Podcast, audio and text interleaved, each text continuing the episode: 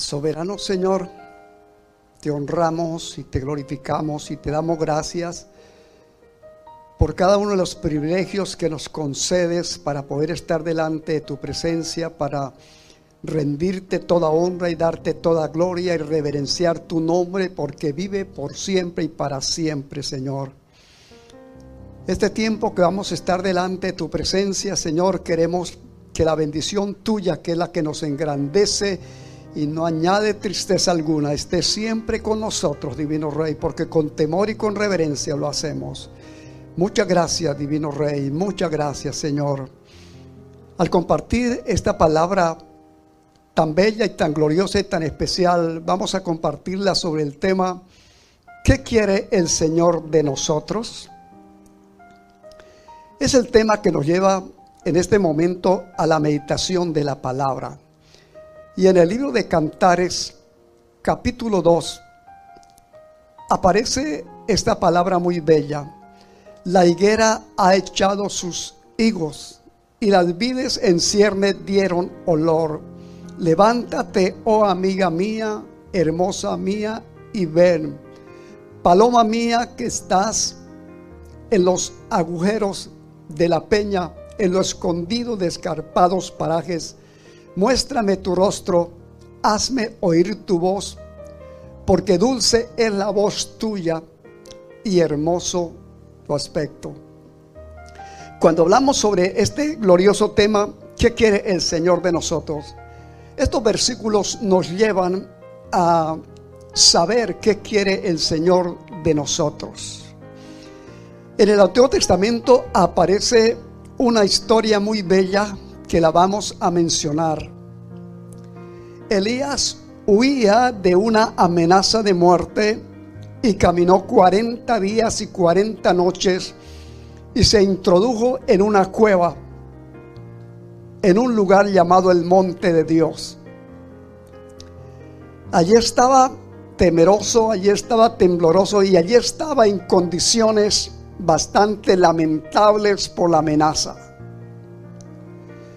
Pero luego estando allí, vino Dios para llamarlo y para decirle, ¿qué haces aquí, Elías? Sal de la cueva y ponte en el monte delante de mí. Le dio una orden de que se colocara delante de él porque él le quería hablar. Aquí en esta parte que estamos viendo, lo que Dios quiere de cada uno de nosotros es que entendamos la palabra y además de entenderla, obedecerla. Si el libro de cantares es realmente entre el tema el novio y la novia, entre Cristo y la iglesia, él es el eh, Salomón estaba diciendo precisamente que la higuera había echado ya su fruto que le hablaba precisamente que viniera a él, que se colocara delante de él. Y luego el versículo 14 está diciendo claramente la palabra, paloma mía, que estás en los agujeros de escarpados parajes, muéstrame tu rostro, hazme oír tu voz, porque dulce es la voz tuya y hermoso su aspecto. Elías desde luego le tocaba salir de la cueva y colocarse delante de Dios para que Dios le hablara. Y tuyo esta noche, eso es lo que quiere Dios. Que salgamos del lugar donde muchas veces estamos sometidos a un círculo de dificultades, de problemas, de, necesidades, de miedo, de terror, pero que los coloquemos delante de la presencia. Ahora bien, yo sé que Dios sabe el espacio o lugar donde tú estás, donde yo estoy. Él sabe. Y aquí no estaba diciendo que saliera del palacio, que saliera del hogar, estaba diciendo del lugar, si era un paraje escarpado totalmente, era un lugar totalmente difícil aún para vivir. Él quería que de allí saliera y se colocara delante de él, le mostrara su rostro y le hiciera oír su voz, porque dulce es la voz que nosotros, oiga, enfrentamos cuando estamos delante de la presencia de Dios. A Él le place que tú y yo hablemos con Él, que nos coloquemos ante su presencia, que le honremos y le glorifiquemos. ¿Cuántas veces hemos cometido el gravísimo error de decir, voy a estar ante la presencia de Dios, pero ¿para qué? Para colocarle una lista interminable de peticiones, para hacer un llanto de dolor, de tristeza y presentarle todas las dificultades y todos los problemas que enfrentamos en la vida diaria. Claro que no estoy diciendo que no se debe estar ante Él realmente, tal vez como lo estuvo Ana derramando su alma delante de, Dios por la necesidad que tenía. Pero ¿lo haremos permanentemente de esa forma? O llegamos un día ante su presencia y nos levantamos del lugar donde estamos postrados y decimos, Señor, voy a estar delante de tu presencia para honrarte. Voy a estar delante de tu presencia para exaltar tu nombre, para declarar honra y gloria, para declarar acción de gracias. Todo esto es lo que Dios quiere realmente por lo puro, por lo santo, por lo glorioso, por lo maravilloso y por lo especial que Él es para con cada uno de nosotros. Por eso hay que entender esta gloriosa palabra. Ahora bien, cuando nosotros seguimos en muchas partes de la palabra de Dios, la expresión en los salmos, la expresión en el libro de los profetas, hay muchas partes donde Dios ordenaba al profeta o el mismo salmista expresaba colocarse delante de la presencia de Dios. Y cuando vemos realmente en el Salmo 16, versículo 11, Salmo 16, versículo 11, el salmista está usando lo siguiente. Y él está diciendo, en tu presencia hay plenitud de gozo, delicias a tu diestra para siempre. Esa es la expresión del salmista. En tu presencia hay plenitud de gozo, delicias a tu diestra para siempre. Ahora, muchas de las veces, cuando tomamos la decisión realmente de estar delante de Dios para honrarlo, para declararle la adoración, la exaltación, para decirle tantas cosas hermosas, realmente debemos de levantar nuestro rostro y presentarnos ante Él en la íntima comunión y confianza en Él. Y ahora vamos a salir de su presencia con gozo, con paz, con alegría, con convicción, llenos de ese gozo permanente, porque el gozo del Señor es nuestra fortaleza. Y es ahí donde debemos entender qué quiere el Señor de nosotros según estos versículos, Él quiere que nos levantemos del lugar y nos pongamos delante de Él para mostrar nuestro rostro, pero también para hacerle oír nuestra voz. Si tenemos un Dios que sabemos de qué categoría es Dios, en parte, porque no sabemos la altura, la anchura ni la profundidad todavía, un día vamos a conocerle tal como Él es.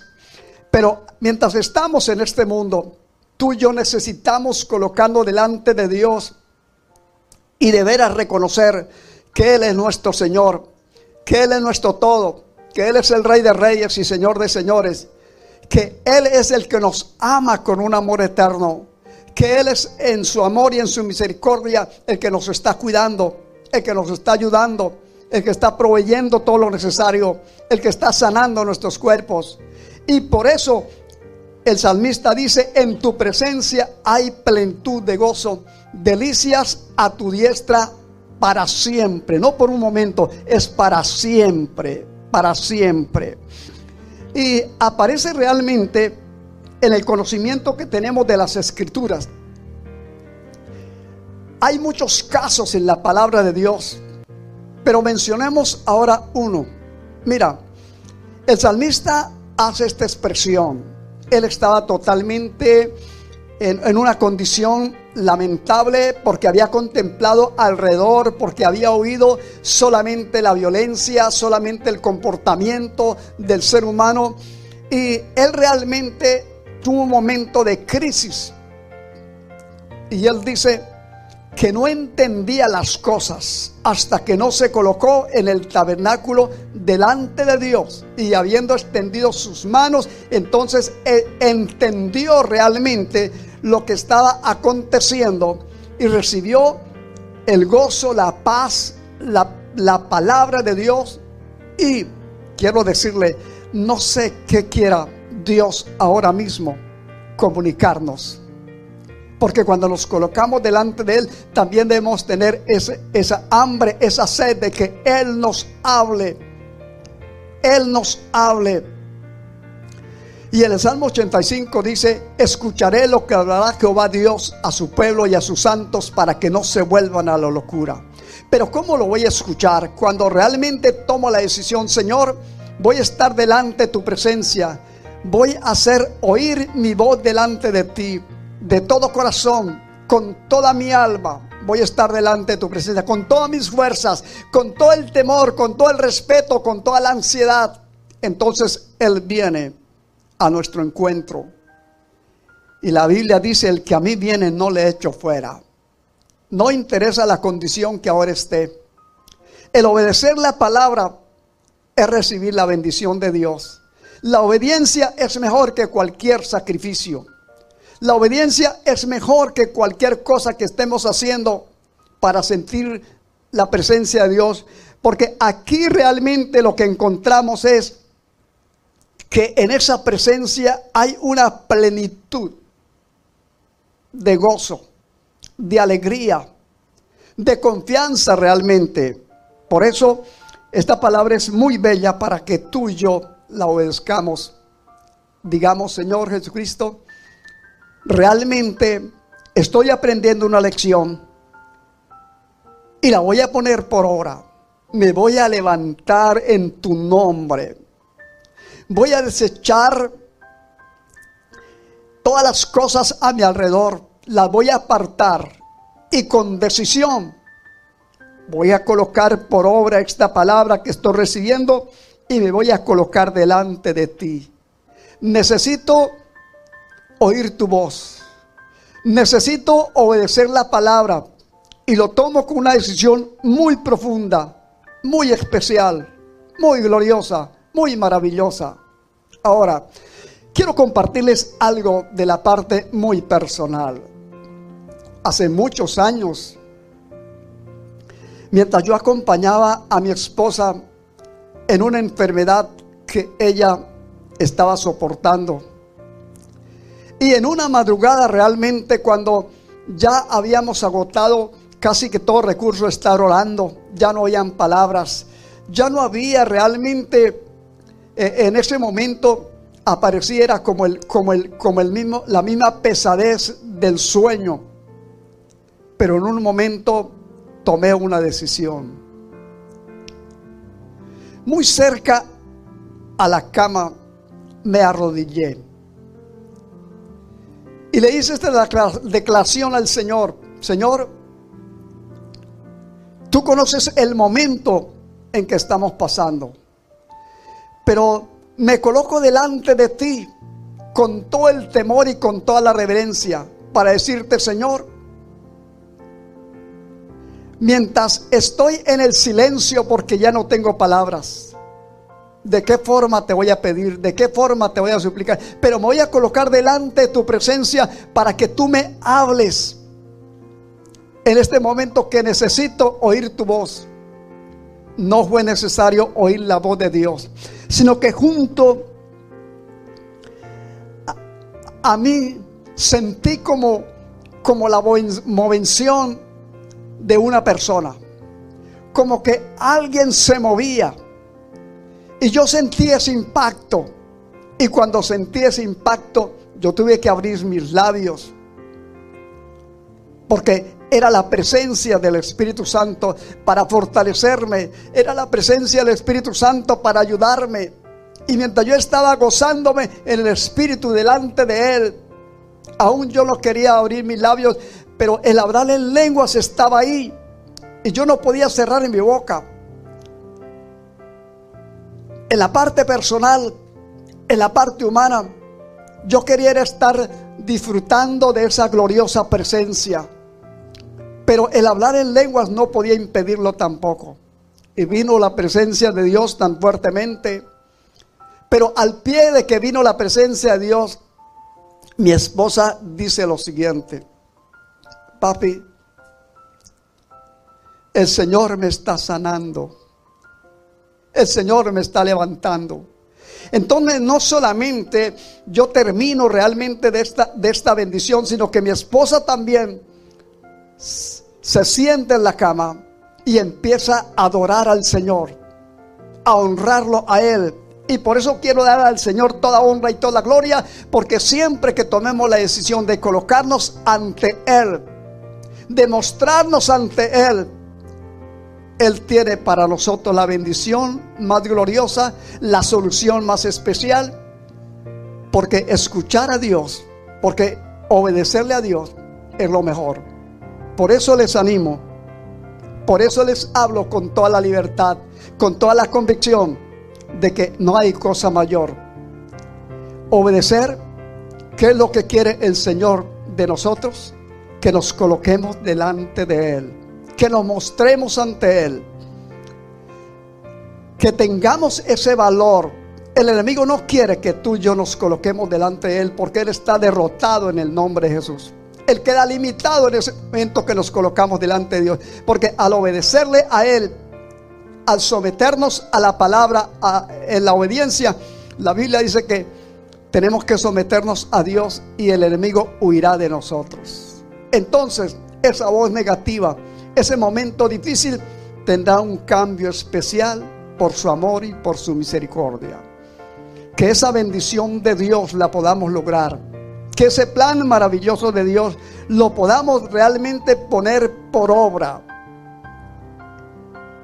Y por último, ¿sabe que cuando el salmista dice, en tu presencia hay plenitud de gozo, no le está diciendo porque me parece, no le está diciendo porque quizás así es, él lo está diciendo, escuche, por la convicción que él tiene de esta gran realidad de esta gran realidad. Y esa expresión del salmista también nos va a ayudar muchísimo a confirmar esta palabra de Cantares, capítulo 2, versículo 13 y 14.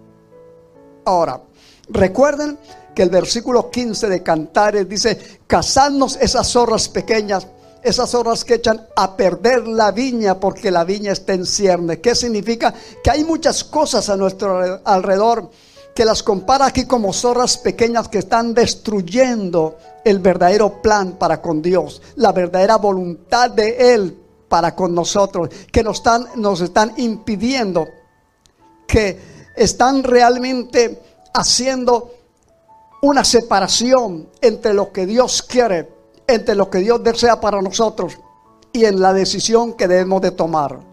Por eso que esa bendición de Dios que Él quiere darnos. Porque esa paz del Señor que Él quiere darnos, no la podemos perder de ninguna manera. Tenemos que ser valientes y esforzados. Por eso espero que la bendición de nuestro Dios nos alcance. ¿Cómo la logramos? Por la obediencia. Vamos a hacer una oración y vamos a pedirle a Dios que en su misericordia podamos estar delante de tu presencia. Señor Jesucristo, te damos a ti toda la honra y te damos a ti toda la gloria. Y Señor, nosotros en la parte humana sabemos cuántas veces nos hemos colocado ante la presencia de una situación crítica, donde hay dolor, donde hay angustia, donde hay tristeza, divino Señor, donde hay realmente un impacto negativo, divino Rey.